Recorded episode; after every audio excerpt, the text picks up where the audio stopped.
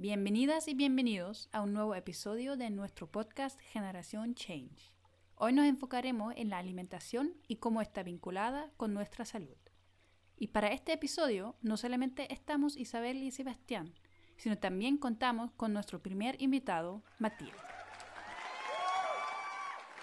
Hola, mucho gusto. Mi nombre es Matías, soy nutricionista de profesión.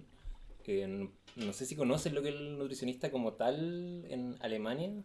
Sí, existe. ¿Sí? ¿Existe como tal? Porque tengo entendido que hay algunos países que no, no, está validado como, mm. como carrera. Eh, trabajo en un consultorio llamado SPAM, que es un centro de salud familiar, y me dedico al deporte desde los 17 años, ya, tengo, ya cuento con 34 años de vida. Eh, orgulloso de mis 34 años. Y aquí estoy pues, para conversar con ustedes, eh, tratar de hacer bien ameno esto, compartir experiencias, em, datos científicos y que todos tengamos un momento agradable y recíproco, que sea lo más ameno posible. Entre... Compartir y recibir ideas. Claro. Espero también salir con, con, un buen feedback de todo esto desde la parte de, las Europas. Y dejo aquí a la señorita Isabel. Isabel para que nos comente sobre ella. Que nos acompañe en otro capítulo más. Sí, de nuevo estoy aquí. Isabel, ya me conocen de los capítulos anteriores y diría que podemos empezar con el tema de hoy.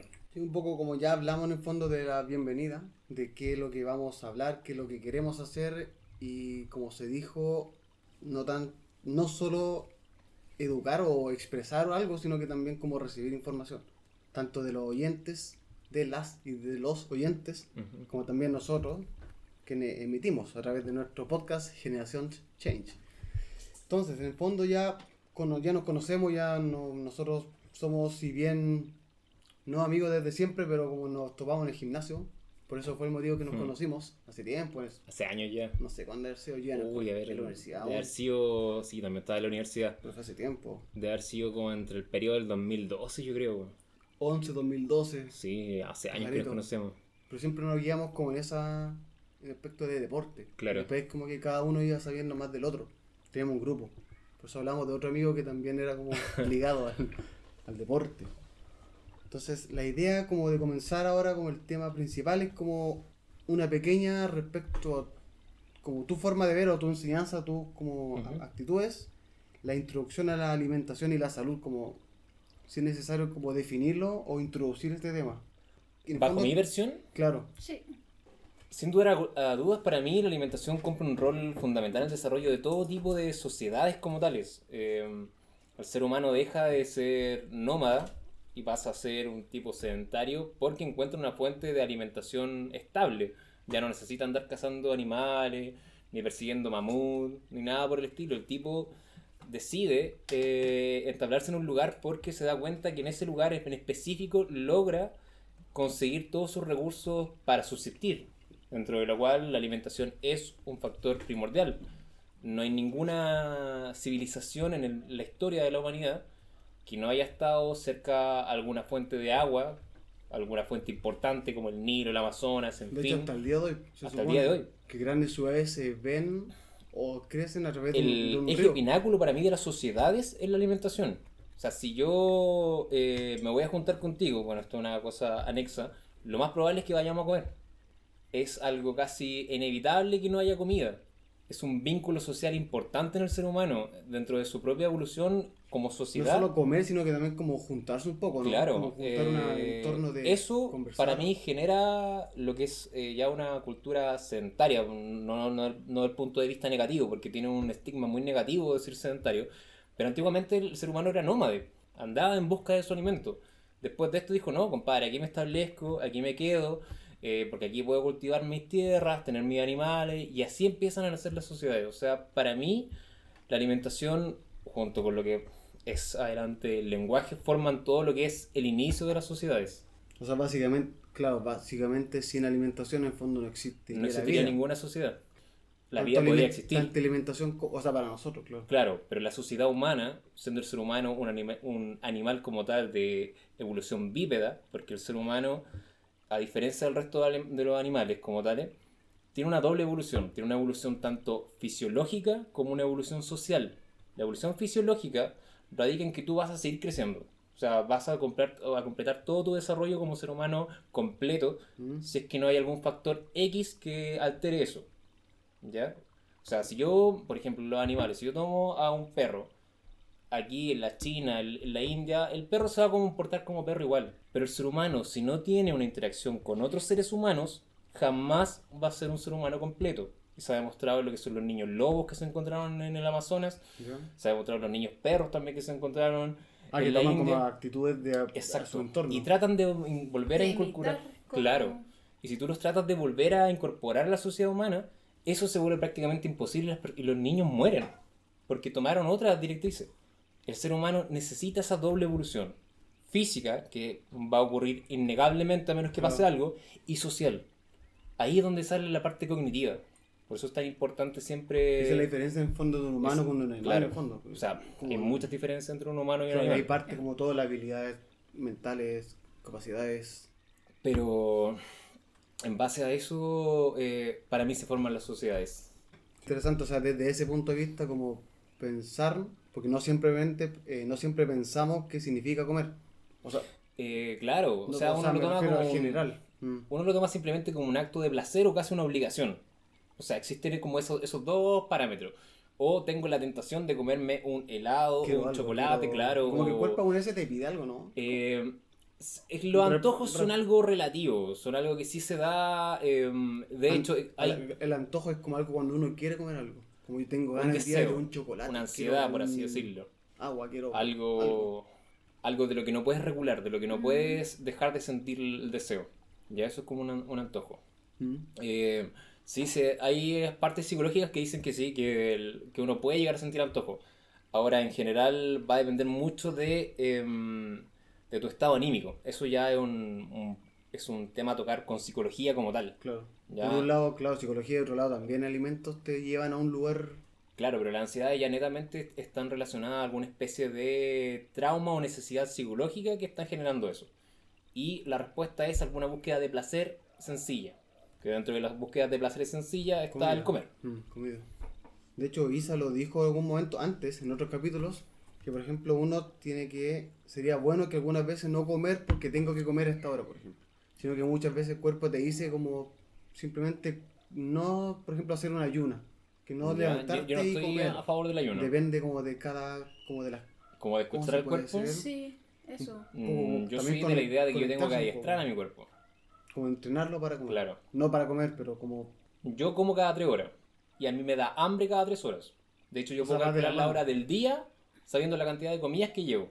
Pero te da hambre cada tres horas porque, Porque yo la tu acostumbré. cuerpo... Eso. O sea, yo, yo, yo no tengo esa dinámica mm, de sentir que tengo como que escuchar a mi cuerpo. Yo en realidad yo lo ad- adoctriné hacia algo. Porque para ti funciona Claro. mejor así. Es mucho más práctico así, en- dentro de lo que yo busco, dentro de lo que yo necesito, dentro de lo que yo he aprendido. Más que esto de, sabes que no tengo hambre hoy día, así que hoy día no voy a comer. Quizás hay personas que les funcione. O sea, claro, dentro de que es todo... muy individual. Es que ese es el punto. Hay que partir de la base que todo ser humano es un, es un universo individual y, y único. O sea, lo que funcione para mí no necesariamente va a funcionar para ti ni va a funcionar Sí. para Sebastián. Eso, Sí. Eso es algo que, que debe ser totalmente eh, individual. Por ejemplo, hay muchas personas me comentan o me preguntan, oiga, ¿cuántos panes debo comerme en el día? ¿Cuántos panes se, se- se necesitan para una persona? Y como dice Seba, va a depender de tu gasto energético. Esa es como, la, Claro. pre- como la respuesta que siempre antes quizás molestaba anteriormente, Claro. pero ahora siempre el depende. Lo Es que esa es la verdad. Que quiero hacer. Porque Y lo que yo necesito, como depende qué tamaño tengo, cuánto me muevo. esos son factores que yo no puedo manejar. Claro. Son factores que normalmente se pensaba que era una ecuación bípeda, o sea, de, o bipartida, iguales. claro, en donde la, la cosa era súper sencilla. Yo necesito esto y consumo esto y me da un, un resultado. O sea, si yo consumo mil calorías y gasto mil calorías, voy a tener cero. O sea, estoy en equilibrio. Si yo consumo mil un calorías y gasto mil, ese excedente me va a hacer subir de peso. ¿Cuántas calorías extra necesito yo para subir un kilo? 7000. Cuando usted calcule 7000 calorías más de las que normalmente necesita, usted va a subir un kilo. Ahora, si usted come 1000 calorías, pero está quemando 1001, evidentemente hay un déficit. que eso va a producir que baje de peso. Antiguamente se pensaba que el peso era una evaluación así, así de sencilla, con solamente dos factores. Pero el ser humano jamás ha sido un, No, un no ser tan sencillo. así. Jamás. Claro, hay como biotipos entre Y como lo dices países, tú, hay muchos factores que van a depender.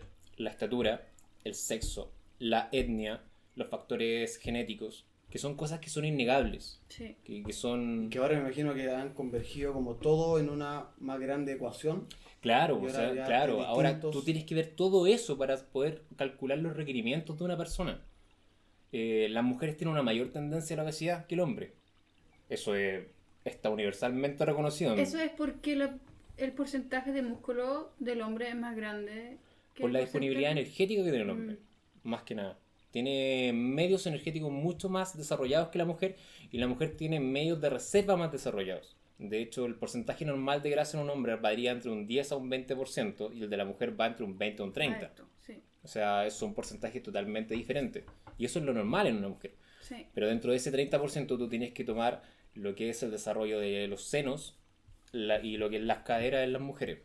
De hecho, aquí en Chile hay una, una cultura, una antigua cultura precolombina, que eran los onas, en donde... En, En el sur, el máximo Claro. sur, lo que vimos. en donde la que cazaba era la mujer. La mujer se metía debajo, se tiraba en el río, hacia el agua, porque su, su cantidad de grasa la hacía aguantar temperaturas más bajas. Claro. Y el hombre se, se tiraba, el, tipo se moría de frío, le daba hipotermia y moría la familia. Igual puede ser un poco como, entre comillas, evolución, porque la mujer si guarda Sí. grasa en ciertos lugares, si guarda grasa acá es porque va a Claro. Si Claro, obvio, son reservas energéticas importantes, no- no deja de calentito, Lo tiene que alimentar, Claro. su cuerpo se desarrolla O internamente. sea, no quiero comparar a la mujer con el camello, pero el camello y las jorobas del camello están hechas de grasa.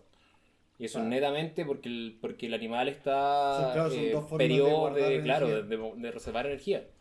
Como bueno, o sea, bueno mirarlo desde ese punto.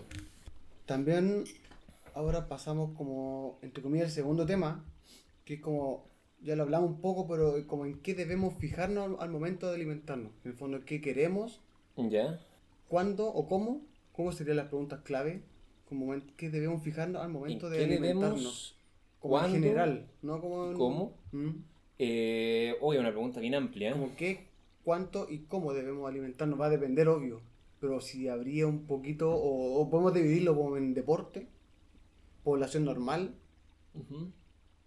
Obviamente se va, a se va a dividir en edades. Eso es más complicado porque cada un rango Es que de tiene muchas subdivisiones, en verdad. Mm, Pero, a ver, si usted no va a un nutricionista que le calcule sus requerimientos, ¿en qué debería fijarse?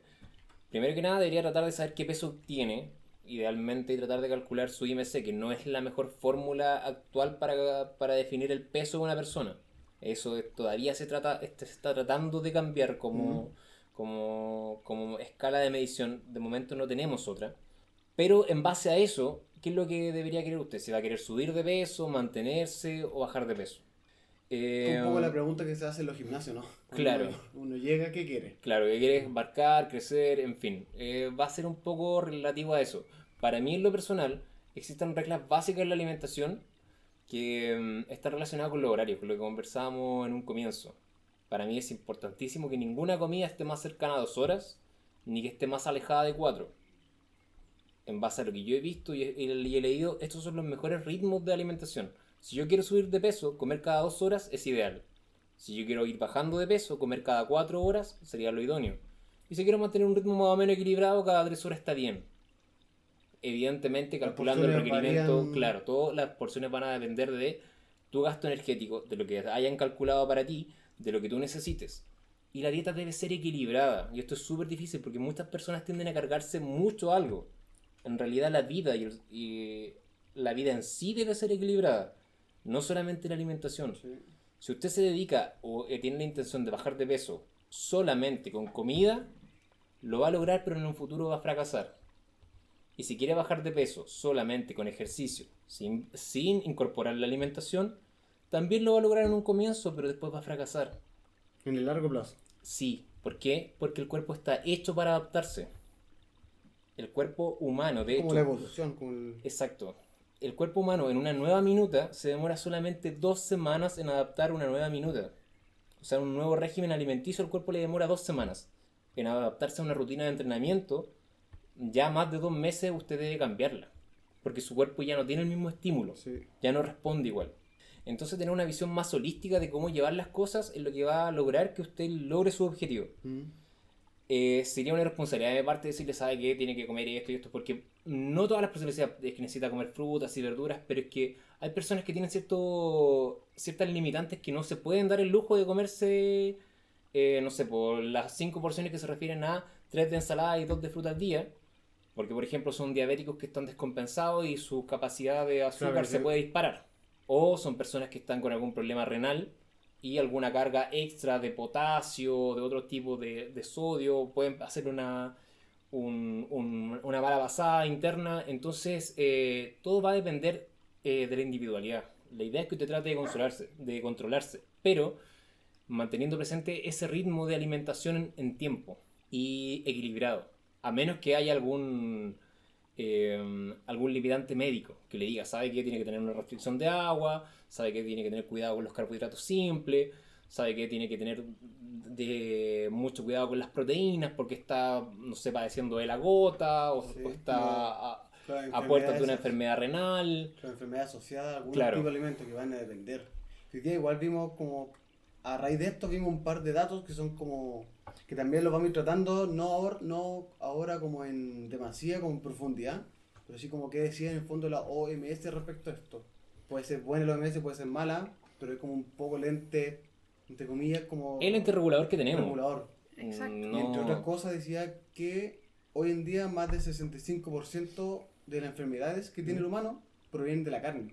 Entonces, son como datos que van, están en internet, de hecho los tenemos como referencia. Eh, ¿Sabes que la Universidad de Chile se ve que hay un cuarto de... porcent- La Universidad de Chile es una de las universidades más respetadas aquí en Santiago de Chile, o en Chile en general, eh, la que realiza la mayor cantidad de estudios para los que no sepan.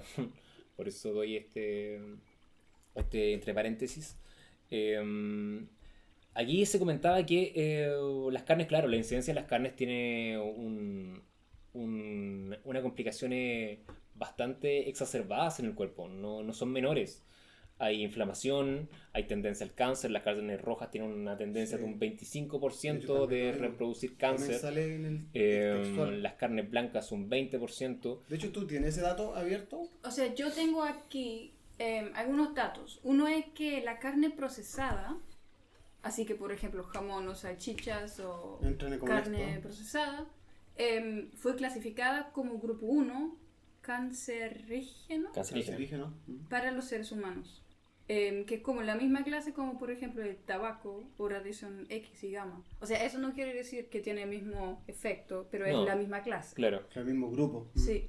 Y la carne roja también ha, significa- ha sido clasificada como grupo 2A, que es probablemente cancerígena para nosotros, los seres humanos. Y dicen, por ejemplo, que para cada porción de 50 gramos de carne procesada consumida diariamente, diariamente aumenta el riesgo de cáncer colorectal en aproximadamente un 18%. Aumenta. Sí, y carne roja también tiene, em, aquí dice que el riesgo de cáncer podría aumentar de un 17% por cada porción de 100 gramos consumido diariamente y también la ingesta de una porción diaria de carne roja incrementa un 31% el riesgo de, suf- de sufrir un infarto, que son como datos bastante fuertes. datos Claro, son datos bien son duros. datos duros y son respaldados. Claro, por la Algunos comunidad tienen como, científica. claro, es como por ese lado, eso es lo, lo que nos gusta también decir. Por ejemplo, estas cosas que nos dan los, los datos, tenemos los datos, pero ahora pasamos como a una pregunta que es ligada, que es como, ¿cómo se trata este, este tema a nivel como nacional? Desde la, la educación básica, desde los niños, kinder, hasta universidad, porque me imagino que este tema no es solamente para hablarlo en el colegio, sino que también en las casas. Debería hablarse mucho, pero tenemos ver, como la... em, Yo personal no tuve clases de no, para nada. biología, pero biología es un par de No. alimentos, cadena alimenticia y te ponen la pirámide del año. La retrófica, así como hace este como se come 100 a este, se come a 100 este años, otro. claro, eh, como un poco, yo no, creo no que hay un mucho poco más que tiempo. eso. Em, a ver, respecto a esa pregunta, La mayoría de los enfoques en realidad están relacionados con lo que es la obesidad como tal. No, no existe como una precaución como podría darse con el tabaco, con otras cosas, eh, porque están ensimismados en lo que es parte de la cultura. De hecho, se, se ha intentado en muchas formas. McDonald's tuvo un tiempo de, no sé, pues de la cajita feliz saludable, por decirlo, que venía con una manzana, lechuga, en fin, y todo. Pero la gente no, no la compraba. Fracasó. La gente seguía exigiendo O sea, la. seguía el cuarto libre, Claro, la- con- entre más grande el pedazo de carne y si tenían dos hamburguesas era mucho mejor.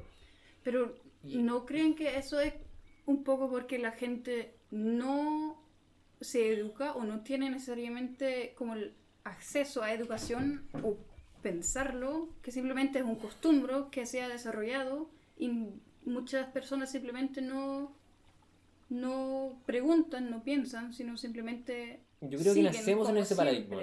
Mm. Yo creo que nacemos en ese paradigma en donde tú lo das como por hecho, como que yo debo consumir carne. eh, eh, hace unos años era como parte del estándar del hombre. eh, Sí, enfocado como mucho así como el- un hombre fuerte debe consumir el su hombre, trozo de carne, sí, claro. que hace Era como-. Hasta ahora, Exacto, como claro. día, como los abuelos dicen, si no asado sin carne, es como que Eh, hoy día tenemos... Y era como parte, es como, yo insisto, creo que es el paradigma en el que nacemos y que espero que de alguna cierta forma cambie, porque la evidencia científica en base a que es dañina es mucha. Sí. Es, es bastante, hay niveles, baja la testosterona, hay alza en la presión, hay tendencia al, al cáncer, que es lo más terrible, está la enfermedad de la gota, se produce daños en la parte ósea, lleva artrosis, artritis, eh, son muchas las complicaciones que se producen, daños renales. Em, De hecho, para esto, como, como que estamos hablando un poco de enfermedades, quería justo leer una de las... eh, ¿Cuáles son las causas principales de muerte en el mundo? Esto fue el Ya. último dato del 2019. Tú lo tienes también, no sé si lo quieres leer tú o yo. Porque dice, por ejemplo, la número uno del mundo, que es la cardiopatía isquémica, que Ujú. es la causa número uno de muerte en el mundo. Y esto en el fondo hace referencia a una enfermedad coronaria, en el fondo, Ujú, sí. corazón, que se produce cuando las arterias que suministran sangre al músculo principal son se, se obstruyen, la palabra como técnica. se produce una aterosclerosis. Parcial o completa, va a depender. Y en el fondo hace que el flujo sanguíneo, pero viene justamente ligado a través de los alimentos. Siendo el año, al año 2020, 7.49 millones de personas muertas en el mundo. Pues en un año. Comparado, ya que ahora estamos como un poco jugando, como lo que pasa hoy día con el coronavirus, que mató supuestamente el año pasado, también respecto a la OMS, 1.49 millones de personas, casi 1.80 millones de personas en, el- en un año. Comparado con esto, 7 punto algo, es mucho el número es mayor, Sí. casi cuatro veces mayor. Pero ¿qué vemos nosotros como sociedad? Comerciales de Vemos McDonald's. McDonald's, vemos, el Vemos- burger, vemos Coca-Cola, El vemos Bueno. el supermercado, los alimentos de niños, azúcar. a Aquí en. Chile, desde el, en el año 2012 se empezó a gestar lo que era la ley del Super 8, que se terminó de producir ya hacia el 2016 y su ejecución fue en el 2017, que es la 20.060, La ley. que es la ley de los etiquetados. Creo que es lo único que realmente ha funcionado un poco más ante, ante las otras eh, inversiones que produjo el Estado, que fue el kiosco saludable, el ego y otras cosas que en realidad no funcionaron mucho. Son estos sellos. Sí, en- son los sellos. No sé si en Europa, en- claro. No, No, en Europa no hay. Es que lamentablemente Chile tiene la tendencia eh, de ser el, el país latinoamericano con la mayor cantidad de obesidad infantil. Entonces algo se tenía que hacer y algo se pensó. Y desde los años 70 hasta la fecha, todo lo que es la obesidad a nivel mundial se ha triplicado. O sea, Sí. no, ha, no ha terminado de, de, de- de cesar en ningún minuto. Teníamos datos anteriores de, de nutrición, incluso raquitismo aquí en Chile, Sí.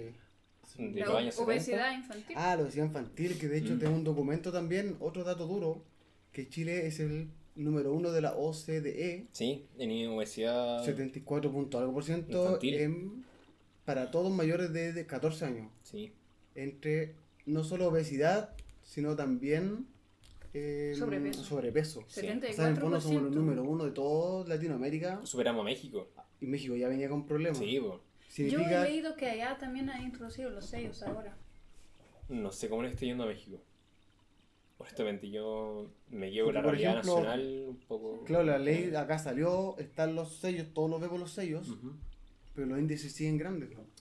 Y, y siguen creciendo. Y sigue siendo Eh, uno de los números. Es que el problema de la obesidad es que es un. Como tal. A ver, No solo bueno, deporte, eh, no solo alimentación, sino también va de la mano Pero- con otras cosas. Primero hay que. No sé si tienen claro qué es lo que es obesidad. Antes de hablar como tal. ¿Tú tienes alguna definición que conozca tu Respecto- obesidad? Ah, bueno, obesidad y sobrepeso. Sobrepeso cuando uno pasa tu nivel, ¿cierto? ¿Cómo se puede decir? No el IM- IMC, pero cuando tú tienes un rango de kilos que puedes sobrepasar respecto a tu estatura, tu edad, es un rango. Me imagino que sí está basado en ese. Y cuando tú pasas este rango ya está en sobrepeso. ¿Cuánto? Creo que va a dividir también en mujeres, hombres, niños, adultos. No, o sea, o hay un porcentaje. en adultos mayores cambia. Pero lo que es hombre y mujer, sí, también cambia, tienes razón. Eh, es diferente el, el IMC en hombre y mujeres. ¿Y tú, Isabel, tienes algún dato o, sea, o- que le entiendes tú como obesidad como tal? Eh, simplemente por, por preguntarle. No, no tengo ninguna definición, pero ¿No? yo diría que una persona está con obesidad si, si como si el peso o como está compuesto del cuerpo, si eso limita a la persona como en moverse, si como queda muy cansado solamente por Como subir una, un, no sé, un- una escalera, si como el cuerpo te limita en vivir libremente. ¿Y para ti la obesidad sería un factor de riesgo o una enfermedad? Factor de riesgo es algo que si yo hago lo más probable es que vaya a tener una enfermedad. Por ejemplo, si yo me Ah. expongo demasiado al sol, a tomar sol como condenado, lo más probable es que me dé cáncer a la piel. Mm. O si yo fumo en exceso, lo más probable es que tenga cáncer pulmonar. O si soy una persona promiscua en la sexualidad, lo más probable es que me contagie alguna enfermedad de transmisión sexual. Eso es un factor de riesgo. Ah. Una enfermedad es algo que fisiológicamente produce cambios en el cuerpo que prácticamente son de forma crónica. Crónica se refiere a que tiene una larga data, Sí. eh, porque están las enfermedades agudas y las crónicas. Las crónicas son las que hoy día, toda, no, no toda la vida, pero en realidad son de un tiempo de años. Diabetes, hipertensión, asma, se puede decir que una persona prácticamente convive hasta el día de su muerte, eh, que genera alteraciones fisiológicas. Dentro de eso, para ti, la obesidad vendría siendo un factor de riesgo o una enfermedad. Yo diría que como que sobrepeso, que no es tan fuerte como obesidad, es un factor de riesgo. Si pasa a obesidad, que es tan fuerte que de verdad te aumenta riesgos a sufrir, no sé, un ataque al corazón, allá creo que sí ya pasa una enfermedad. Pero, por ejemplo, en el caso de una persona que sea deportista, que tenga un porcentaje de grasa, no sé, de un 8%, pero el tipo, no sé, mío como yo, no, yo en este momento no tengo ese porcentaje de grasa, pero espero llegar por allá. Como yo que mido un metro ochenta y normalmente yo no estaba pesando 94 kilos para mi metro ochenta. Que en el fondo ¿Cuál está, es la pregunta? que en el fondo está pasado como Estoy pasado en mi peso. sus pesos son Ah. más de su altura. Ah, eh, pero ahí, claro, yo creo que entra en otro. Pero no, como- uno no solamente puede ver el Ese- peso. por eso no uno funciona el que- IMC. Claro, porque hay personas claro, que tienen un exceso de peso, claro, pero no es un exceso de peso en grasa, Claro. es un exceso de peso en masa muscular. Creo que eso solo como que hablamos anteriormente al principio, que antiguamente se manejaba un índice para Claro. todos, pero pueden llegar dos personas de un metro X que pesen lo mismo, pero uno te corre 100 metros sin ningún problema y el otro te corre pero con 10... Yo para el año, yo para el año ejemplo, estaría 2019, incluido ese dato de yo sería, 74. yo, claro, yo, yo Estaría- en el 2019 está, yo mido un metro ochenta y pesaba 94 kilos con un 8% de grasa. En ese caso entra igual una persona como tú al listado Yo era obeso. de obeso, de obesidad. Yo era considerado obeso. ¿Y obesidad igual se, se divide? Eh, sí, tiene, tiene rango. En ese tiempo era, a ver, de, Claro, obeso mórbido lo conozco. según el IMC, la cosa va así. La normalidad, la normalidad va entre 18,4 hasta 24,9 en la relación entre ¿En tu kilo peso, o porcentaje? Un kilo? porcentaje, entre Ah, tu peso dividido por tu estatura al cuadrado. ¿Ya? Si eso está entre 18,4 hasta 24,9, usted es normal. Si está entre 25 a Ya. 30, eso es sobrepeso. Y de 30 a 35, eso es obesidad tipo 1. De Ya. 35 en La adelante a 40 es obesidad grado 2. Y de 40 en adelante se considera obesidad grado 3 o mórbida. Eso cuando ya estás casi en cama. O en cama. Claro. ya- O sea, hay gente, sí, hay, hay esos morbios que igual se mueven con carrito y cosas por el estilo, pero en verdad tienen una vida prácticamente exclusivamente sedentaria. Sí. Eh, entonces, teniendo claro ya más o menos qué es lo que es la, la obesidad es y bueno, cuál o es su- sea, dividirlo, problema. porque antiguamente nuestros papás, nuestros abuelos sabían que era alguien estaba obeso. Pero obeso, ¿por qué?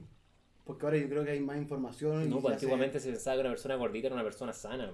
O sea, Claro. sí, no. Hasta ahora alguna persona Sí, dice, po. si te ves muy flaco, hoy Sí. tienes que comer. Sí, Entonces, antiguamente como- se tenía esa...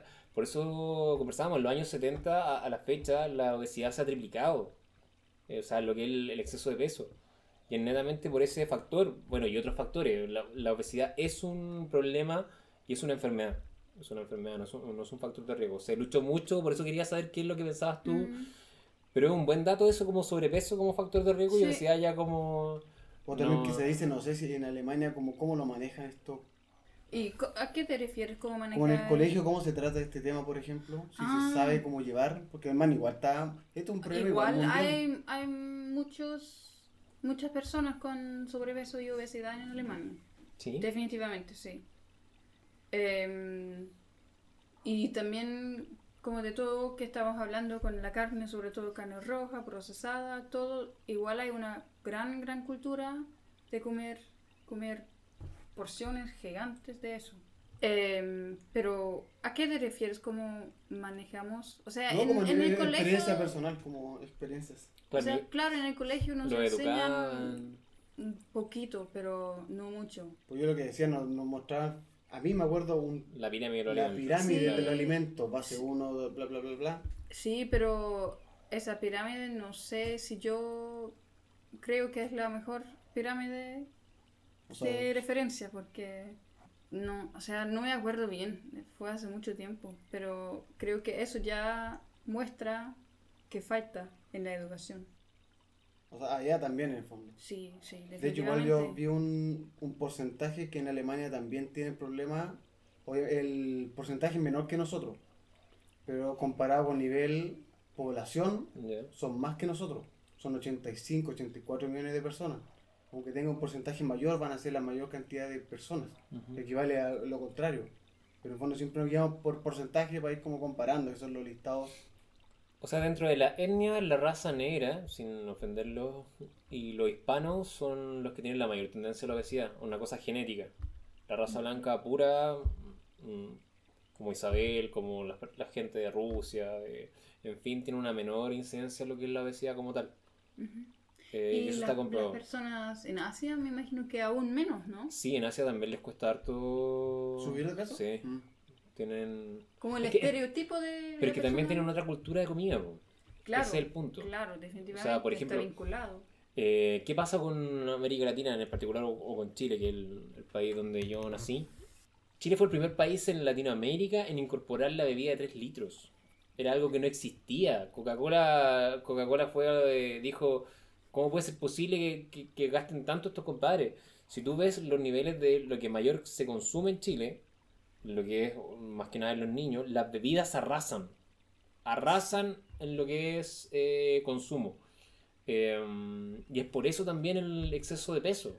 Definitivamente. En Chile, una de las cosas que no puede faltar nunca en la mesa, la mayoría de los- de los chilenos, es, co- la co- Coca-Cola. la vida. Mm. o sea, si el compadre puede comer fideos con salsa, pero la Coca-Cola no va a faltar. Y eso como una- cosa que antes también hemos dicho, por ejemplo, que hasta ahora se dice como que no puedo comer de otra forma porque, Porque es caro. Porque es caro. Pero comer de otra forma, comparado con cada uno tiene sus cosas, sus vicios, su- lo que uno quiere comer Ujú. independiente. Si yo gano plata o no gano plata, yo veo lo que quiero. Pero si estoy comiendo las fideos, las pastas que se dicen, Claro. salsa de tomate más la carne, más la Coca-Cola, es casi lo mismo que estamos hablando con una, una dieta un poco más equilibrada. O sea, Sí, o de me- o sea, o sea, agua calidad- mucho más barato que, que Primero, Coca-Cola. claro, evidente. el primer rango. Y de hecho, es la que realmente te quita la sed, pues, porque la Coca-Cola no en ningún No, minuto te va a quitar la sed. solamente te da más ganas de dulce. Claro. Y eso es lo que en, en el fondo hemos dicho, no, no se entiende cómo el gobierno dice que en la página del Ministerio de Salud, MinSal dice que están haciendo una campaña contra, o sea, la idea es incorporarlo, está, la, está como la motivación de hacerlo, pero seguimos viendo los colegios, en lo- la televisión, Es que, mira, que siguen dando cosas que no son saludables. Yo le he dado alta vuelta a esto. eh, con pacientes, con, con colegas. Y bueno, siempre llego al punto de que la obesidad es multifactorial, tiene muchos problemas. Eh, yo siempre he dicho que por lo menos en Chile, no sé cómo sea en Alemania, en Chile o usted vive para trabajar o trabaja para vivir. Entonces, en general, eh, en una dinámica así, donde hay papás o mamás que a veces tienen que tener hasta dos trabajos por un sueldo no, claro, para no- por un sueldo no muy, no muy eh, Ético, no sé, ¿no? es, claro, indigno. claro, yo, le dia- yo le llamo personalmente el sueldo indigno, Sí, el sueldo mínimo, el sueldo indigno. Un sueldo bien precario. Mm. Eh, llegan el fin de semana y esa persona que también es un adulto joven, muchas veces, que también deben tener un rango de los treinta y tantos, o menos o más, también quieren estar tranquilos. Entonces yo, me cuesta mucho decirle, sobre todo con, con lo que es la obesidad infantil, es que usted tiene que sacar a jugar a sus hijos. Pero con qué cara yo le digo a una persona que viene trabajando de lunes a domingo, que tiene dos trabajos, sabe que necesito que salga a jugar con su hijo dos veces o tres veces a la semana mínimo, una hora, para que tenga un poco de actividad. Esos papás jóvenes, y no tan jóvenes tampoco, encuentran un mayor entretención en llevar a los niños al mall. Y como ya conversamos que socialmente el ser humano es casi imposible que se junte o salga sin comer, Van a comer. van a comer. ¿Y qué van a comer? Lo que le hace feliz al niño. po. Y lo que, lo que Y lo que- hay, claro. lo que está disponible. Exacto. Y dentro de eso está, está todo lo que es la comida rápida. Entonces tenemos un círculo en donde hay una extenuante jornada laboral, bajos sueldos, eh, personas que están más o menos tristes. Si en Chile cuando el INE saca las estadísticas de qué hace un chileno con más plata, lo primero que hace es agrandar la tele, comprar una tele más grande y eh, seguir comiendo en la canasta de los alimentos la Coca-Cola, eh, que otros dulces y otras cosas, y bueno, la carne. En el fondo los dulces. O sea, el azúcar, en el fondo. Claro, la- O sea, generalmente eh, un mayor sueldo se refiere a un mayor consumo en electrodomésticos, refiere como la tele, eh, y en las comidas, eh, la bebida y la carne. Alimentación, claro. Claro. Ahora, el, porce- el porcentaje de cuánto se gasta en Chile del sueldo en alimentación no lo sé. Uy, tampoco que Lo sé, en, sí en que en, lo sé sí que en Alemania es, es aproximadamente el 11% de cada sueldo, es un eh, promedio, se gasta en comida. Pero Alemania Ya, no pues, es, poco. po. Alemania no, es, no se caracteriza por gastar cosas en comida, sino que se No. caracteriza en, en bajar los costos de la comida. Por eso es que allá no se pueden elevar los costos porque la gente no la va a comprar. Mm. Y los que compran bio, muchas cosas bio, son tres veces más caro o dos veces más caro que un tomate regional bio. Vale, por ejemplo, Bio e- eh, ecológico. ecológico. Dos, Bueno, imagínate en- dos, dos mil pesos un En tomate. Chile la fruta más consumida es el tomate. Sí, se nota. Tomate, Sí. cebolla. Es, esa es la fruta más consumida. Y para las personas que no sepan la diferencia entre frutas y verduras, es que las frutas tienen pepa. Por eso el tomate es una fruta, el limón es una fruta, la palta es una fruta. Si le preguntan, ¿y pero si el tomate es una verdura? No, el tomate es Entra una al fruta. rango de fruta. Es una fruta. Maní también, ¿no? Algo- No, el maní es El un maní fruto parece- seco. Sí, que cambió un poco. Pero no es una nuez, ¿no?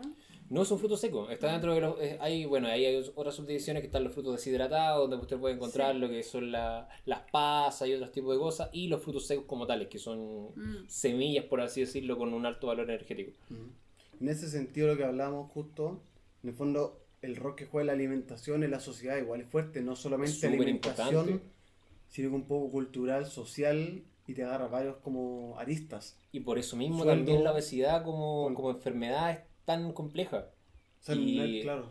Porque tiene muchas aristas, son muchas las cosas que tú tienes que tocar. Hay creencias también, hay gente que, es, que no va a consumir carne, o no va a consumir cerdo, o el día sábado, o, o hay gente que hace ayunos por sus creencias religiosas. En fin, eh, todo va a depender de muchos factores, de la, cómo los padres crían a sus hijos, eh, dependiendo de estos niños de departamento, como se dicen, que viven prácticamente encerrados, con el celular y comen lo que los papás les compran y los papás por ahorrarse E- Ese, ese es como el otro punto, igual lo, como lo hemos hablado, lo hemos discutido que en fondo las nuevas juventudes, que son, no sé si las nuevas juventudes son los llamadas a hacer los cambios, pero ellos están simplemente replicando lo que ven y lo que le dan sus papás. Si un niño no tiene capacidad de ir a comprar porque no trabaja, su papá llega a la casa en la noche cansado, no va a comprar su mercado lo más como... No Sí, siempre, claro, pues, se sí. da, obviamente se da, lo hacen algunos, pero no todos. no un- Vuelve al, al- al- a la historia del papá que llega toda la- todo el día trabajando. No dio a su hijo en todo el día. pucha, querer regalonearlo de alguna forma y llevarle algo que el niño sea rico. po. Por ejemplo, yo lo veo, a mí me gusta el chocolate, pero lo que me he fijado últimamente, he dejado de comer chocolate antiguo, que era como chocolate tradicional, y lo he reemplazado y he visto la etiqueta que tenga más, Porcentaje ¿Cacao? de cacao. mayor porcentaje de cacao y menos azúcar. Ah, pero yo creo que el- llegue ya es comer carbón, po. No, si tiene güey, más sabor. Sí, Va a depender no. de cómo lo procesan. Ah, yo, yo comí como el noventa y tanto de cacao y era comerse un carbón, porque casi lo, lo escupí. Yo a, A mí acá- me gusta, a mí yo acá he encontrado ¿No te gusta el café? ¿Te- te No. gusta el- Pero el chocolate como 85% es rico. Es Sí, que ese pero sí, po. Ese lo comíamos normalmente. es esa- Pero ah, noventa y tanto, noventa y dos, Sí, eso igual ya... Este come una wea así chiquitita y ya estás satisfecho, no quieres más. Y eso es bueno. Y eso, por ejemplo, lo que hacíamos antes, un poco mercado. Yo me compraba tres veces, cuatro veces por semana un chocolate, como independiente en Alemania, 1.10 euros valía. 950 pesos, 85% cacao allá. Acá el más barato que he encontrado hasta ahora en oferta fue de 1300 pesos, 62% cacao. Y el resto es azúcar, Claro. Bla, bla, bla, bla, bla. Y grasa, claro. Y grasa, claro, pero es como la diferencia un poco de precio. Es un poco diferente, igual lo vamos tratando de otros lados. Que igual se puede. Siempre me gusta como, como expresarlo para que la gente también lo conozca. Sí, Que los precios en Alemania, por lo general, son iguales o menores que en Chile, eso es siendo que el sueldo allá mínimo es Ujú. casi veces, tres veces el sueldo en Chile.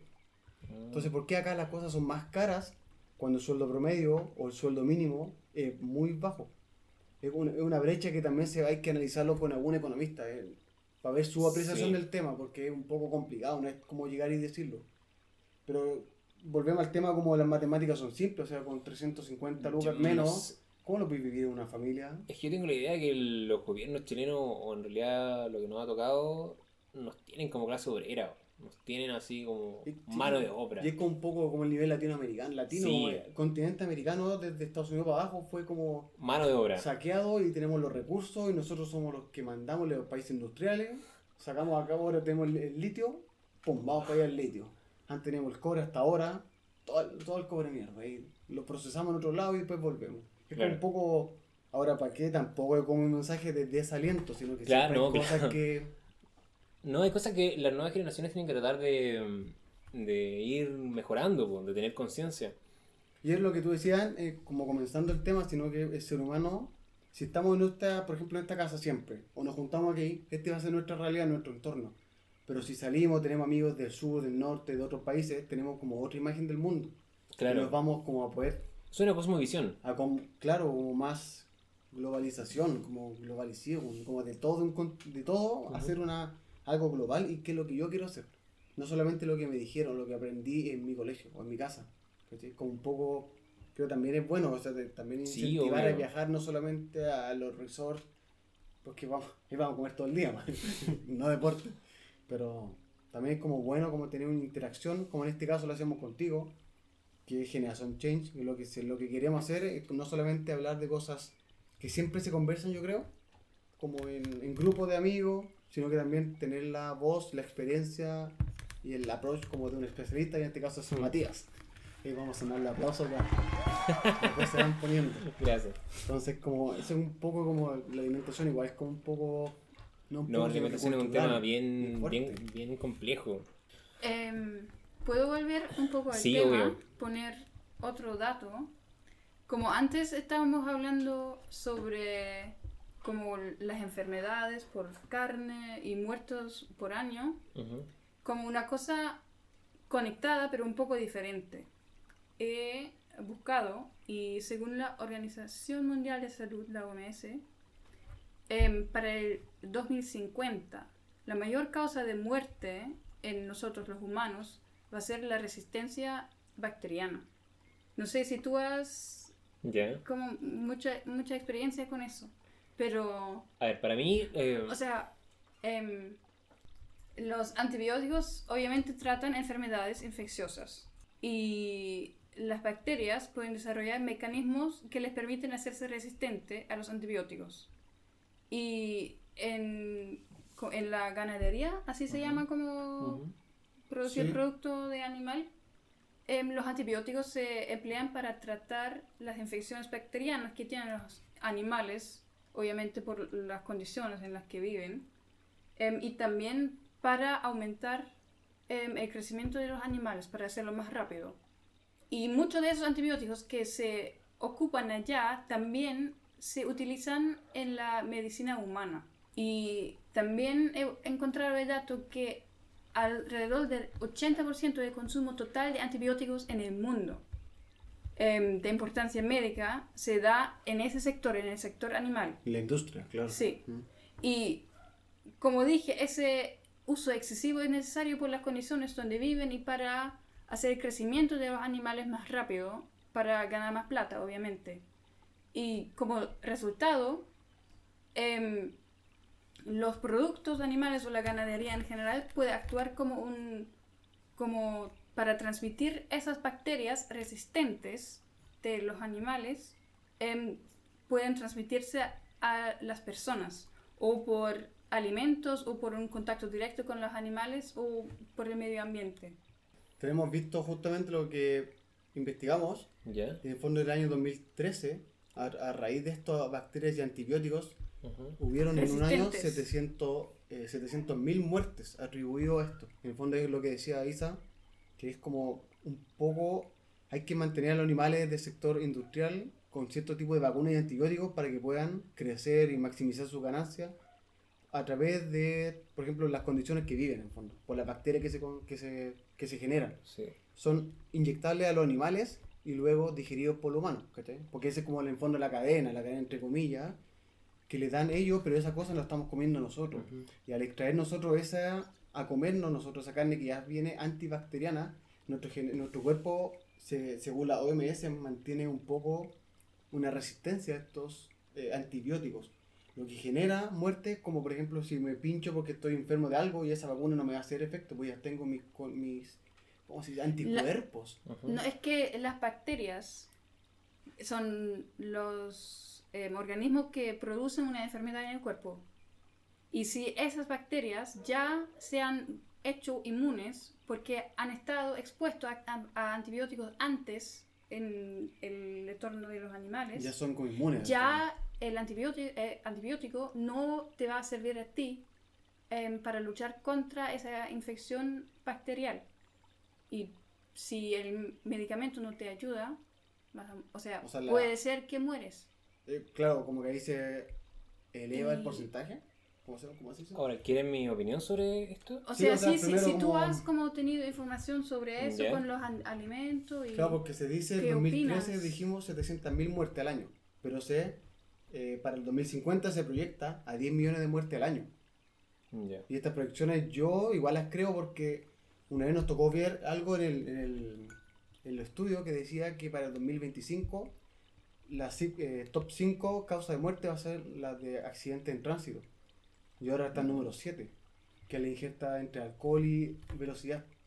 Em, en verdad no tengo datos como científico respecto a lo que me preguntas. Em, tengo otra visión, en verdad. A ver, yo creo que voy a partir por primero por las enfermedades que yo creo que van a tener un mayor auge. Para mí las enfermedades que van a tener un mayor auge de aquí a un par de años más, yo diría que unas décadas, son enfermedades psicológicas. Creo que esa es la enfermedad como tal que va a presentar un auge exponencial, casi logarítmico. Eh, la gente vive muy estresada, hay muchas personas con depresión, hay, muchos, hay un estilo de vida, eh, una especie de, de prácticamente necesidad social de que usted debe ser feliz, pero no es feliz simplemente con, eh, con lo que tiene. Tiene que tener cierto auto, cierta casa, haber viajado a ciertos lugares y tener ciertas cosas para ser feliz, si no usted no es feliz. Hay una especie de imposición social con Claro, respecto a la, social. Eh, con lo que es la felicidad. Yo creo que la mayoría de las enfermedades, y estoy convencidísimo de eso, que se proyectan hacia futuro están relacionadas con enfermedades psicológicas. Eh, respecto a lo de la alimentación como tal, mm, me genera un poco de, de ruido. ¿En qué, ¿En qué aspecto? Yo he ido notando en los cambios generacionales, sobre todo aquí en Chile, que por ejemplo las nuevas juventudes, juventudes son tipos exageradamente altos o desarrollados ya para la edad que tienen, siendo muy jóvenes. Por ejemplo, yo que mido un metro ochenta a mi generación, que estamos hablando de los, yo nací en el 1986, em, para ese tipo de generaciones, yo era un tipo alto. Pero ahora yo soy un tipo normal tirando abajo. Donde hay jóvenes de 17, 18, 20 años que superan con facilidad el metro 85 cuando los papás no eran personas altas. Mm. Y el abuelo tampoco era una persona alta. No tiene una descendencia como para decir, ¿sabes qué? Este tipo es alto por algo. Yo creo que ahí sí influye mucho lo que se desarrolla eh, esta alimentación con, con hormonas, podremos decirle, con algún tipo de, de estimulante, que yo creo que está muy relacionado con, con la alimentación de la comida rápida.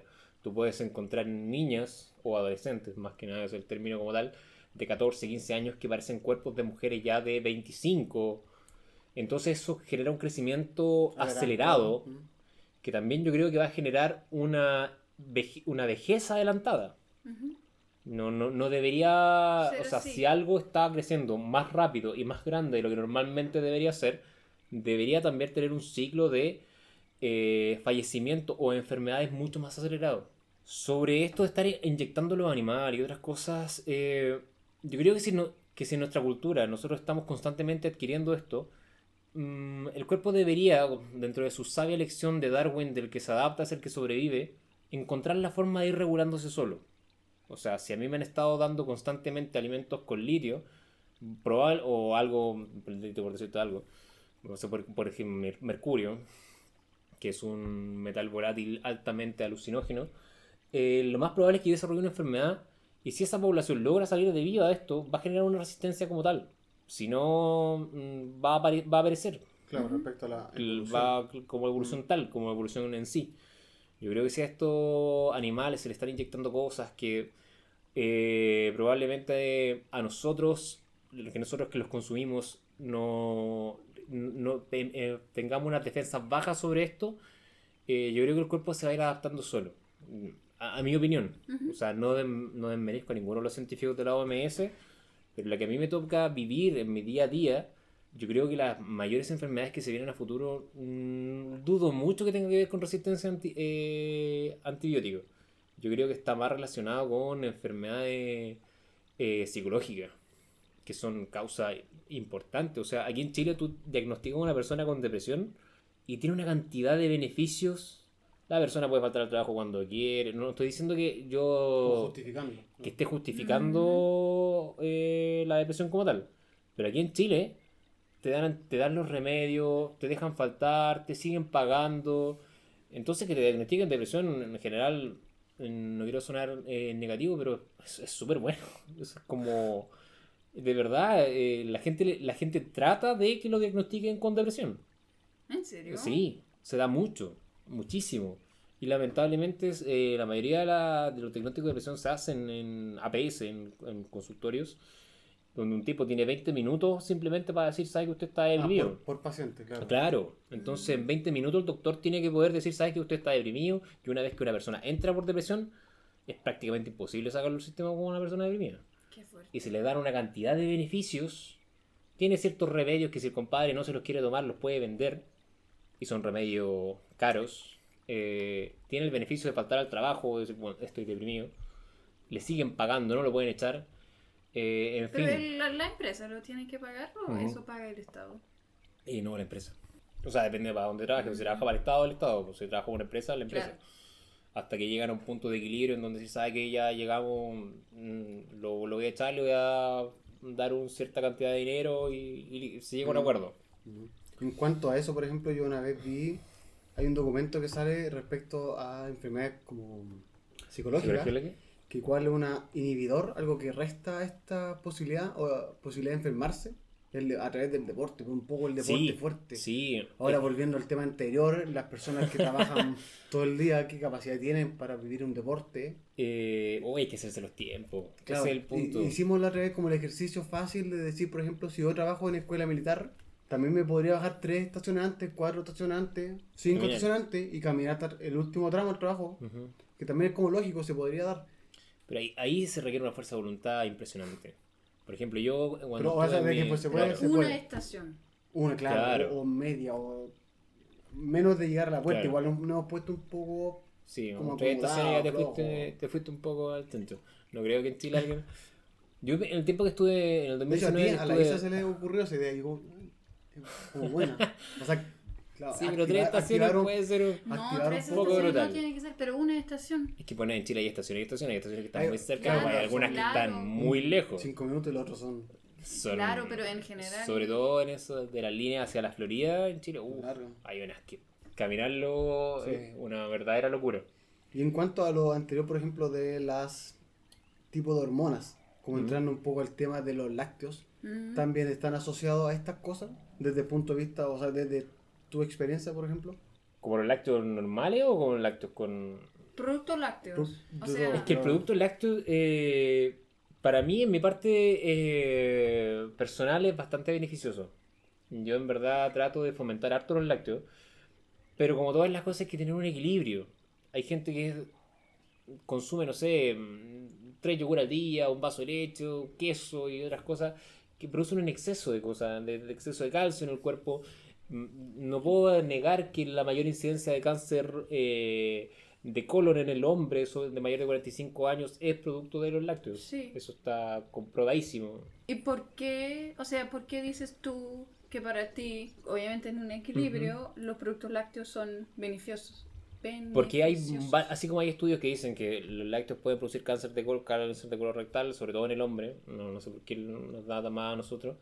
eh, en el deporte se ha comprobado que el, el calcio del lácteo, podría haber sido del brócoli o otra, de otro tipo de alimento, pero es el del lácteo específico, ayuda mucho en la quema de la grasa y en la mantención de la masa muscular.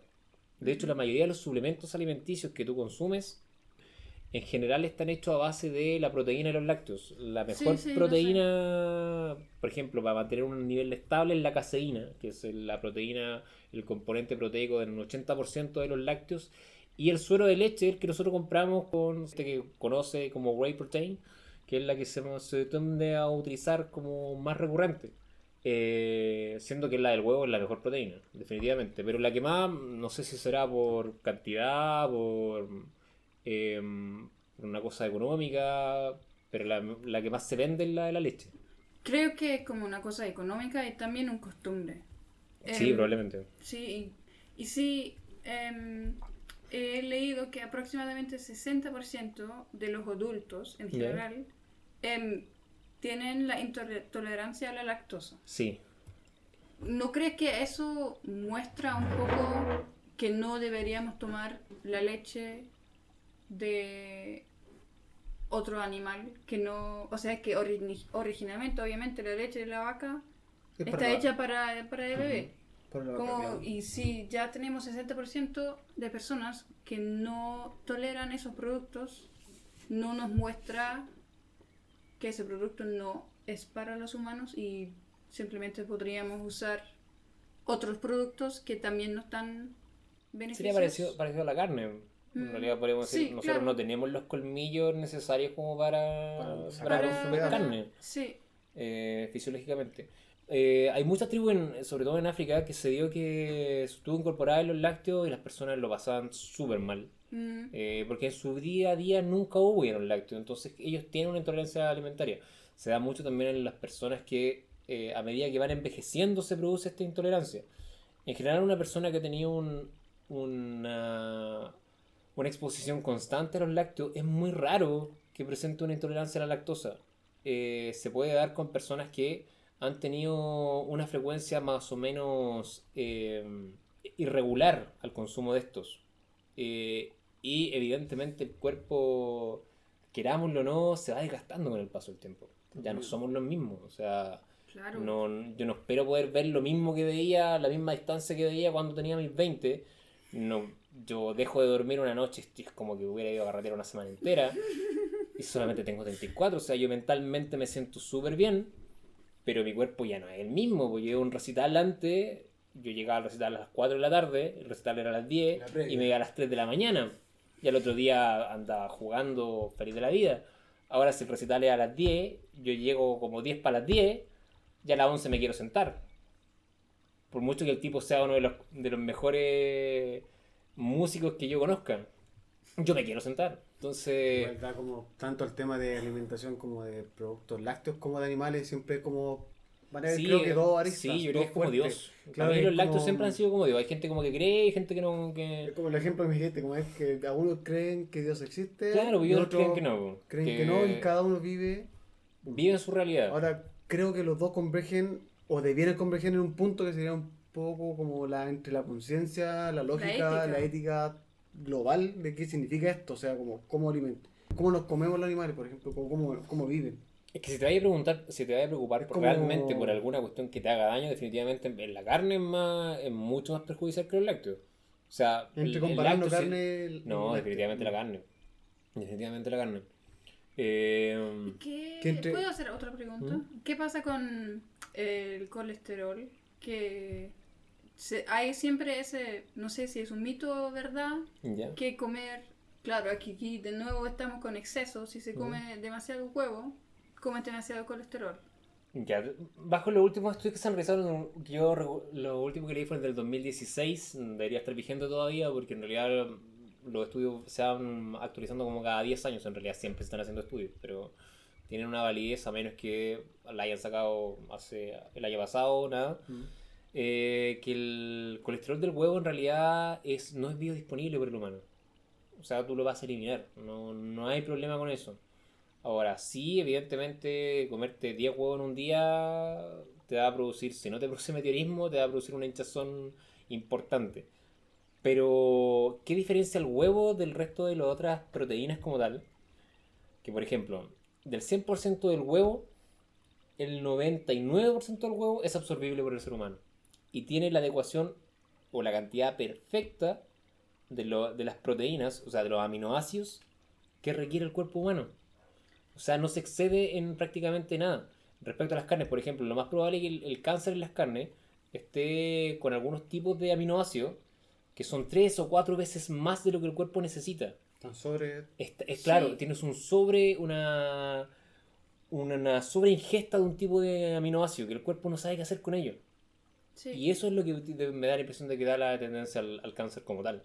Claro, eso también he escuchado, que como esos aminoácidos que están allá como en la per- con, con la composición perfecta. Sí, o sea, Pero- calzan súper bien con el esquema del ser Sí, humano. Sí, pero si, por ejemplo, como diferentes otros alimentos de, a base vegetal, si como, si combino estos, también logro Claro, a una llegar claro, a esa con una dieta Claro. balanceada y para eso necesitamos eh, la información o la llegada a la información Por de ejemplo, cuáles la- son los que tenemos que comer. La soya eh, tiene un esquema de los aminoácidos esenciales muy similar a la que Que tiene por eso la, como que hoy día se reemplazan muchas Claro. cosas que... Sí, la De hecho me salen eh, muchos anuncios de algunas marcas que se están no cambiando, pero sí ya tiraron su línea vegana de productos. En base a Ah, la soya, hamburguesa, más claro. bla, bla, porque bla, ven que hay un aumento como en demanda. De hecho, eso lo queríamos llegar también este tema un poco a la alimentación vegana.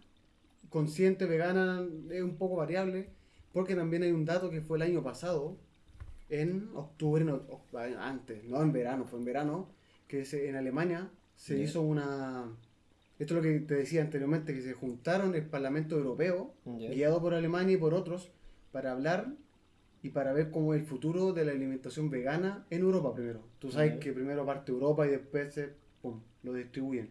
Pero Alemania y la Unión Europea ya, tuvo una sesión, Pero yo para diría que hablar- Latinoamérica está gobernada por Estados Unidos. ¿no? O sea, como Vale, en va- ideología. claro, en, en grandes rasgos Estados Unidos, pero ahora que como nosotros tenemos la Ah. capacidad o podemos llegar a Internet y tenemos a Generación Change, que ya los datos, Ya. ya el Parlamento Europeo se juntó para hablar de la alimentación vegana. ¿Por qué? O sea, eso va a marcar una tendencia. Es que, por ejemplo, Siempre la cantidad de, de desechos que produce la alimentación de la ganadería es lo que ha generado cambios climáticos Sí, importantes. Está Eh. De hecho, también es, es- algo que queríamos hablar sobre el calentamiento global, cómo se también se... eh, es algo que genera cantidades de desechos que cambian el medio ambiente de una forma eh, no, no menos importante. Es uno de los grandes factores el Sí. cambio climático. Eh, yo creo que la, la alimentación vegana, más que una especie de estilo de, eh, de vida, debería ser una, una especie de dieta ya a adoptar en forma más, más universal. Sí. La dieta no tan mediterránea. privilegiada para algunos, sino que un poco más abierta. Mm, Yo soy más de la idea de una ovo lácteo vegetariana, no del vegano estricto. Porque el vegano como tal, el O- vegano, ovo vegano, lácteo significa en el fondo no carne, cero carne. sí, idealmente. carne. O sea, consume huevos, consume lácteos y los, sus derivados. Con esto me estoy hablando del queso, eh, bueno, el, el queso, los yogures, en fin, cosas así, pero... Sacando en fondo la carne de la alimentación. O sea, solamente mirando la parte de la salud, Ujú. Claro, sin tomar en cuenta cambio climático, ética, esas Claro, cosas. yo creo que sería una dieta, la dieta más equilibrada podría ser una ovo lacto Claro, vegetariana. fondo sería como la opinión como de la experiencia y desde el punto de vista Yo creo que sería lo, lo ideal. De aquí que lleguemos a eso está súper difícil. Porque cambiar ese paradigma son de la años. alimentación sí, van a ser. Va a ser no solo complejo. nosotros, sino que también los abuelos, porque ellos ya su vida pasada ya está en base a, a una Es norma. como te digo, tú naces con esto, pues, naces en una cuna en donde tú de chico se celebra algo, es un asado. Eh, Y al- Claro, y a la misma claro, otra, y es como algo muy cultural. De hecho, Pero ¿te acuerdas que, que... nos dijo Javiera que lo mismo eh, ejemplo, pero al revés? Que ella conoce personas que ya han tenido hijos, ¿Mm? dos hijos y otra persona tiene uno, que nacieron ya veganos, sus hijos. Ya. Y ahora tiene uno que dijo que tiene cinco, el otro tres. Entonces, Sí. como que ¿Pero son vegano, vegano o vegetariano? Vegano, completamente vegano. Ya. Porque el vegano no consume ni jalea. Nada, nada, nada. Ni siquiera helado, hasta los helados. Yo quería, cuando llegué a Chile, quería un helado de piña. Ya. Y fui a comprar, pero el helado de piña decía eh, gelatina. Gelatina. Ay, Que Sí, viene del cerdo. Sí, pues no. Entonces, como que muchas cosas o sea, viene del, del, del colágeno en los huesos. del colágeno. Entonces, muchas, como que. Igual, es- por eso yo algunas veces digo, más que vegano, es como un poco consciente que hay que saber cómo leer las cosas. Algo que no nos acostumbramos nosotros. Creo que lo que falta es como la conexión es entre ese helado de piña y el cerdo o qué animal antes estaba, no hay la conexión que la gel- que hay gelatina en un helado. Nadie espera Ah, claro. Claro. tener un O sea, hueso en tu helado. Claro, todo se está rico el helado de piña, pero que Sí. tiene partes de un animal procesado, mezclado, bla, bla, bla. Siendo que eso entra a un grupo de los que ya entra como carne procesada a un helado. Entonces, como que se juntan dos mundos, porque no te ponen el hueso directamente, por ejemplo. No, con- claramente. Está procesado y eso ya te está estimulando como se, como Sí. se dijo antes. Entonces, Sí. como fuerte igual. Y una, una cosa más que quería mencionar que estábamos diciendo, que como las personas nacen así, nacen haciendo el asado, ese costumbre, No, no es que cultura, nacen así, todo, nacen en esa cultura. En esa cultura, Claro, ¿no? nacen en esa En ese cultura. entorno. mm. em, y eso lo hace muy difícil De como cambiar, cambiarlo. claro. Pero no creo No que deberíamos pero es- decir, usar eso como una excusa. Porque como en el pasado de Hicieron- los humanos hay muchas cosas que eran cultura, que logramos cambiar, por suerte, porque había culturas y costumbres de cosas muy malas que se cambiaron con el tiempo. Así Es que el ser humano es reactivo, po, en Sí. general. Como que necesita alguna catástrofe más o menos importante como para decir, ¿sabes que no? Esta cuestión de verdad que estaba mal. Claro, y eso es lo que dijimos el otro día también. Hablamos, por Sí. ejemplo, de las enfermedades fuertes del mundo, salmonera. Ujú. El, ahora, corona está. ¿Qué más? Tenemos varias enfermedades que sobre el 65% de enfermedades vienen del cuer- eh, de, de productos animales. Se estima que Entonces, alrededor como- del 75% de enfermedades infecciosas que afectan a los humanos tienen su origen en los animales. Eso, Es como fuerte, o sea, 75. alrededor. respecto a la OMS, entonces fuerte. Es como, Mm. en teoría ya hay como catástrofes, pero O sea, la este- impresión que yo tengo es que las grandes compañías están pagando aquí, pagando a- a- allá a políticos, no, no sé, pero que hacen que no se discute tanto. Que nos entra como en el tema central, quizás. Mm. O sea, hay y como un tema también, para obviamente, temas de cultura y costumbre y... De hecho, podría ser hasta para otro episodio. Sí, porque son temas ya que Sí, se abren bueno. tantas vistas que son como un poco difícil poder conectarlas todas, creo. Como complejo el tema, pero, o sea, lo teníamos la información. Eso es lo que digo, la diferencia de nosotros contra nuestros abuelos, es que nosotros tenemos la información A un clic. a un clic en internet. Sí, Son los cinco minutos que perdemos, todos perdemos tiempo en algo, lo que, lo que perdamos, lo hacemos lo mismo en internet y buscamos cuáles son las cosas que me hacen bien o mal. Va, va a depender, obviamente, hay que buscar la fuente, la información. Sí, porque ese es el problema, que la información está, pero también hay tanta información Hay que saber dónde o eh, cómo buscar también. falsa Sí. y estúpida. eh, gente que me llega diciendo, no, es que yo leí esto en Belleza Mujer, que me hacía bien para bajar de peso, que la, agüita, que la agüita tibia con limón y, y tanta cosa rara que me ha tocado escuchar. Son cosas que hemos venido, yo creo, por generaciones, también hay gente que se No que sea malo ni bueno, sino que son cosas que adoptamos, parece, como en el pasado. O de como cultura, no sé. Y el ser humano creo que otro problema es que si Busca uno está rápida. es- El ser está humano quiere las cosas rápidas. También Y puede eso-. Y si uno tiene una opinión fuerte y está buscando información, solamente quieres leer información que apoye tu Claro. opinión. Y como si te ves con un artículo sesgas científico, tu- como claro. que surge algo que no podría... Si tú, si tú ves un artículo y dices, no, sabes que necesita practicar 45 minutos de actividad física todos los días, lo voy a mandar a Greg. Claro, lo cierro So- nomás. Chao. Pero si comes pepino en ayuna y te va a bajar 5 kilos en una semana, fabuloso. Sí. Vas y te compras todos los pepinos que puedes. Claro. Esto es como raro, pero sí da a pensar que esa es la instancia que queremos Es que el también ser humano lograr. sí, porque el ser humano es bien cómodo en general. Mm. O sea, o la sociedad actual quiere las cosas para ahora. Mm. Eso en el fondo queríamos como, como llegar a como punto, como a lo largo del episodio, como incentivar a pensar también. Sino que esa es la Sí, idea obvio. del podcast. Y No educarse. solo- Claro, edúquese nosotros bien, este- bien. Vea la- las, ¿cómo se llama? recomendaciones de su país, eh, de los ministerios de salud de su país. Todos, todo aquí en Chile es el MinSal, en Alemania desconozco qué será. Pero búsquenlo y vean esas fuentes, porque esas son las fuentes, Claro, verdad, oficiales. claro, No oficiales. gusto no, pero son las fuentes No, oficiales. no, no busque información en, en páginas de dietas y de cosas por el estilo. Eh, busque fuentes científicas. Mm, Eso es como un poco como recomendación. Claro. ¿Cuál, a modo personal, mi recomendación, que lo tomé cuando estuve en Alemania, ¿Ya? antes no lo hice nunca acá, que fue siempre leer el etiquetado de los productos, los ingredientes de los productos. Siempre empecé a leer allá.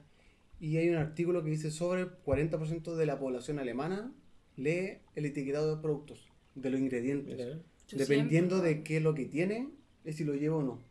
Y eso me llevó a, a cosas como fuertes. Por ejemplo, la compota en Chile que tenemos, la de los niños, volviendo al tema azúcar rápido, como el país cerrando, la compota en Chile, la que le dan a los niños, tiene 28% de eh, manzana original, Sí, O sea, po. compota de manzana. compota de manzana. Y el siguiente es azúcar y ácidos, ácidos y bla, bla, bla. y preservante. Preservante. Contra la de Alemania tampoco quiero decir que Alemania es como el top, sino que son con las diferencias que tenemos ahora con ISA. Y Alemania tiene una compota de manzana, muchas, obviamente muchas, pero si uno encuentra el 100% de manzana. O un Pero 90, eso- 98% y pero el es resto 90 es como y algo, porque igual tiene que haber algún preservante. Claro, tiene Claro, que haber algún. y el restante es como Eso. para mantener en el fondo la manzana viva, eh, entre comillas. Sí, viva. pero, pero, Pero, o sea, la diferencia entre un 28 y un Claro. 90 y algo es lo que nos produce, yo creo, entre otras cosas, Chile como uno de los principales o problemas con sobrepeso. Entre otras Eh, cosas. Entre otras Con- con- cosas. o- solamente estamos haciendo o citando Porque- un, un, un- Porque tiene que quedar. un producto. Para mí claro. es súper importante que quede claro que en realidad el factor peso o sobrepeso es multifactorial. Tú no le puedes echar la culpa solamente a la comida. uno, claro. O simplemente. Ahora, ahora, si, ahora si tú le dices mala comida, poco ejercicio y súmale algo más, fumar, Claro. no, no te esperes que eh, va a O estar sea, mal por ahí va no el tengo una vida metabólico. buena. Eso es lo que empieza a desarrollar el síndrome. Claro, no, no, no te asegurar, o mejor anda en médico ahora porque es como... Sí, eso también. Si en general, malas, de donde, de donde nos escuchen, eh, no sean tan reactivos, no esperen a que pase algo. Traten de tener chequeos médicos constantes, por lo menos una vez al año, tomarse sus exámenes. Lo van a pinchar, puede ser una, una fomedad, puede ser terrible, pero en realidad es necesario. Es, es muy importante tener un chequeo por lo menos anual de todos sus parámetros Mm. en general. Creo que es una de las mejores recomendaciones que puedo dar como profesional de la salud. Y mi recomendación personal está un poco conectado, conectada a lo que dijo el Seba con leer eh, los ingredientes, las etiquetas de, de los alimentos, como obviamente no solamente leerlo, pero también tomarlo como información y a base de eso hacer más decisiones hacia productos entre comillas reales. O sea, no comprar tantos productos procesados que tienen 10, 20 ingredientes que ni siquiera pueden no pronunciar. Sí, verdad. Como mejor eligen, eligen productos que es comida de verdad y no algo tan Sí. procesado. Entonces, esto como ya llegando a la parte final, como ya cuando son casi las 10, en el fondo ya queremos que le haya gustado primero que todo el podcast. Espero fue una Invitado- conversación grata. Se habló de hartas cosas. Dentro de lo que pudimos hablar, se hace corto el tiempo, una hora veinte, pero Oh. como que Muchas No- gracias. no, como... no lo sentí tan, tan largo. Gracias, como siempre, Isa, que somos que intentamos hacer, eh, llevar conversaciones como lógicas, no solamente del día a día, del entretenimiento, sino un poco a pensar. Gracias, Matías, por hoy día acompañarnos, mostrar tu, tu experiencia. punto de vista. punto de vista, tu capacidad desde el lado científico. Sí, tus profesional de la salud aquí en. Chile. Y gracias, esperamos que nuestro nuevo podcast, nuestro nuevo episodio, sea, Sea del agrado, en verdad. sea también que le guste, que sea entretenido. Sí. Obviamente no podemos andar contando chistes por esto porque es un tema... Pero sí esperamos que sea entretenido y que, Bueno, yo en nos, general siempre cuento chistes cuando, cuando hago. que nos sigan en el fondo las redes sociales. Ahí vamos a estar nombrando las redes sociales con Generación Change. Como siempre nos pueden enviar sus propuestas, que siempre hacemos como un poco unas quiz, como preguntas para la gente que está como activa en las redes sociales. Estamos en Instagram y otras redes como para mm, escucharnos y nos hacen preguntas. Entonces algunas veces nos decían como, por eso quisimos hacer como la alimentación. ¿Me sirve esto para bajar de peso? Depende. Para eso está Matías. Así que esperamos que les haya gustado.